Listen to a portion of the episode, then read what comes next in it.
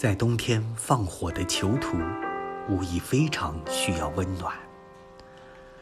这是轻如母亲的火光，当他被身后的几十根玉米砸倒在地，这无疑又是富农的天地。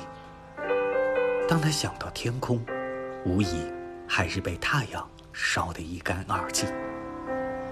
这太阳低下头来，这脚镣明亮，无疑还是自己的双脚，如同核桃埋在故乡的钢铁里，工程师的钢铁里。